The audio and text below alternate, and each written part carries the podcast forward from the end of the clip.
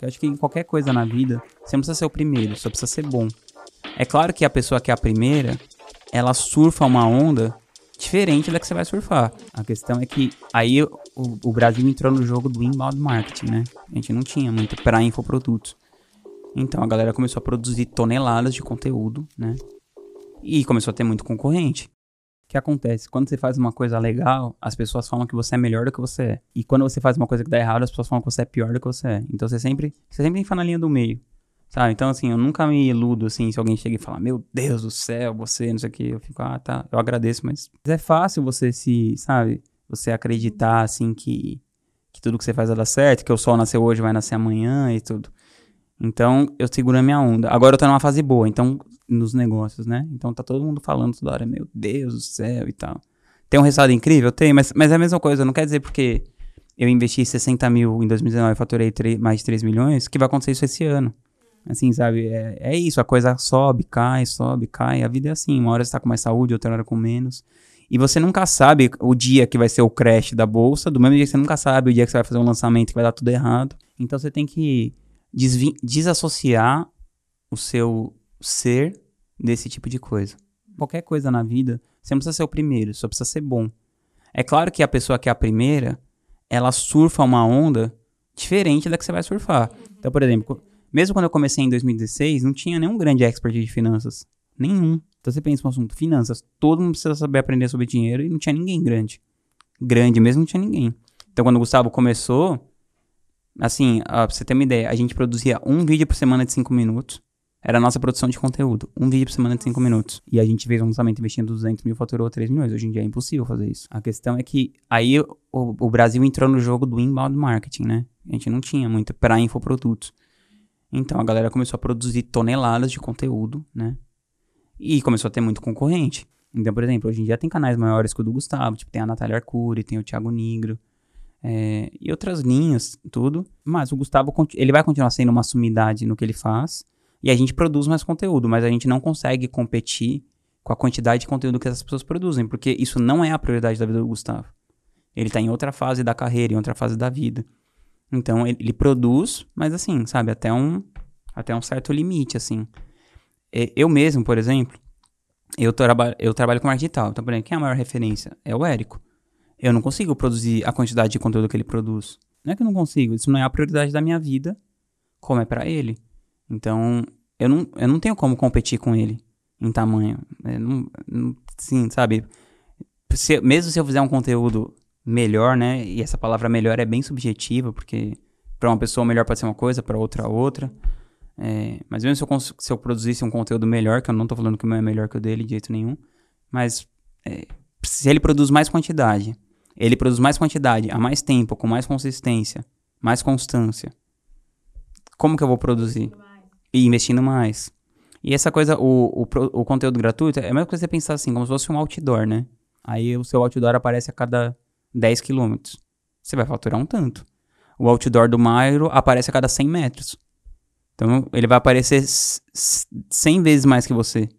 É muito uma questão de, de prioridade. Eu acho que quem está começando tem que produzir uma quantidade é, muito grande de conteúdo. Até eu tenho uma comunidade, chama Estratégias Digitais, que é para galera que está mais numa fase mais inicial, assim, que custa mil reais por ano, já tem mais de 80 aulas, quando a gente está falando hoje.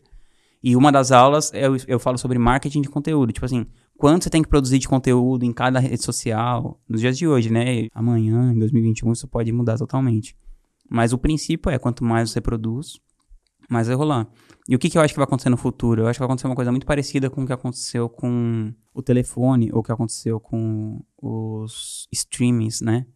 Então, por exemplo, antes eu, eu, eu já gastei mais de 3 mil dólares comprando músicas da Apple. Tipo, no iTunes, né? comprei milhares de músicas no iTunes, milhares. E depois, o que aconteceu? Conforme o número de pessoas que estava disposta a pagar para consumir aquele conteúdo na internet, criou-se um sistema de que você paga uma assinatura única para ouvir tudo, né? E o, falam que o auge da indústria fonográfica vai bater em 2024. A indústria fonográfica que foi, por exemplo, nos anos 90 foi o auge do CD, os anos 2000 pirataria, não sei o que lá, Napster, totalmente desacreditado.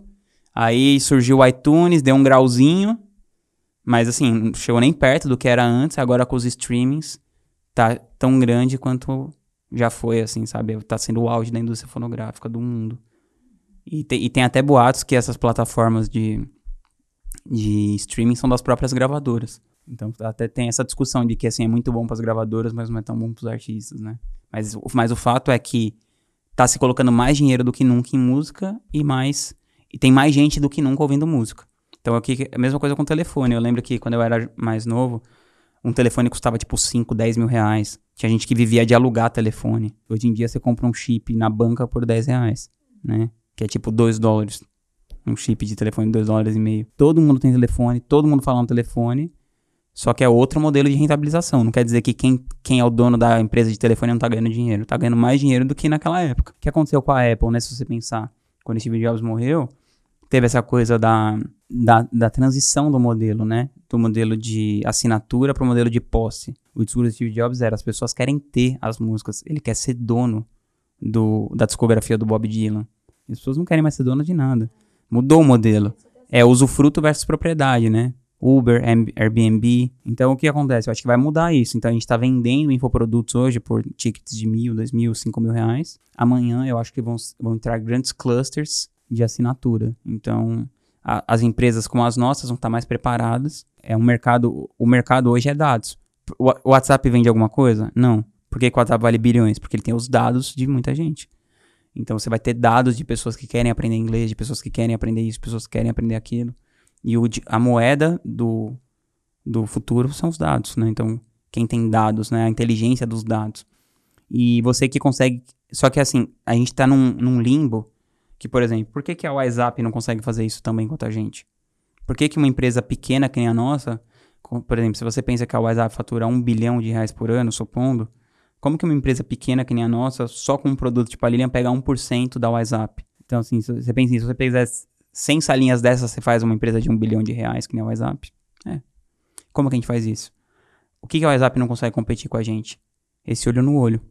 Essa pessoalidade, né? Então, a WhatsApp não tem como competir. Então, a WhatsApp nunca vai conseguir competir com isso. Mesmo se eles criarem um produto do mesmo valor, do mesmo não sei o que, eles não vão conseguir competir com isso. Então, é, é que nem, por exemplo, a mídia. A Globo, ela não consegue ser eficiente se eu quiser anunciar, por exemplo, eu quero anunciar um vinho supondo. Se eu pegar, eu quero fazer um anúncio de um vinho no Jornal Nacional, vai custar 250 mil reais, 30 segundos. A Globo nunca vai conseguir competir se eu pegar esses 250 mil reais e dar para sommeliers, pessoas que são influentes nessa área. Então, a época da pulverização da mídia. A gente só tá ganhando esse jogo porque a gente tá jogando essa pulverização da mídia. Eu acho que, eu acredito que em algum momento esses grandes players de educação, de mídia, né, vão entrar nesse mercado e de algum jeito eles vão dominar esses pequenos, esses pequenos influenciadores. Então eles vão lá, por exemplo, a minha empresa é a maior agência de lançamentos desse mercado. Aí se vem uma WhatsApp da vida e compra as 50 maiores agências de lançamento do mercado. Aí eles vão dominar isso, entendeu? Sei lá.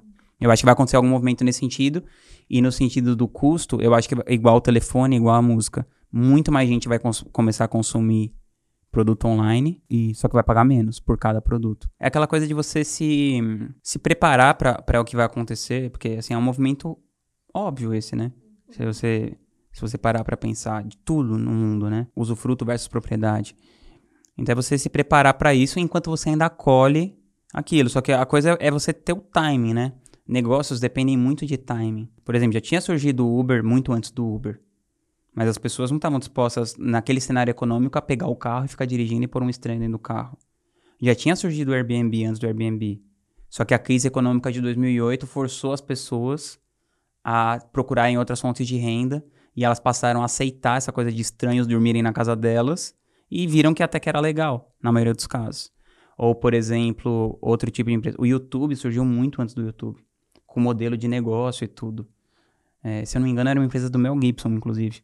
O Mel Gibson criou tipo um YouTube como se fosse hoje. Ele ficou anos tentando fazer aquilo dar certo. Ele tentou 94, 95, 96, 97, 98, 99. Aí, sei lá, quando eles desistiram disso, entrou a banda larga nos Estados Unidos. E o menino criou o YouTube, que na verdade era pra ser meio que um Tinder e tal. Só que as pessoas começaram a postar vídeos lá, começou a viralizar. O YouTube não tinha modelo de negócio, não tinha nada. E cresceu, viralizou, ficou gigante. Só que assim, o negócio do Mel Gibson tava muito mais pronto. do que o YouTube, só que não tinha banda larga. Como que você vai fazer um negócio de vídeo, de streaming de vídeo sem banda larga? Então, sabe, assim, o timing das coisas tem que. Você tem que estar atento ao timing, sabe? Que mundo que você está vivendo. As pessoas se comportam como se elas estivessem no século passado, principalmente educação, né? É, se você descongelar uma pessoa de 1930 para hoje, se você mostrar para ela um telefone, ela não vai entender que aquilo é um telefone. Se você mostrar para ela um carro, ela não vai entender que aquilo é um carro.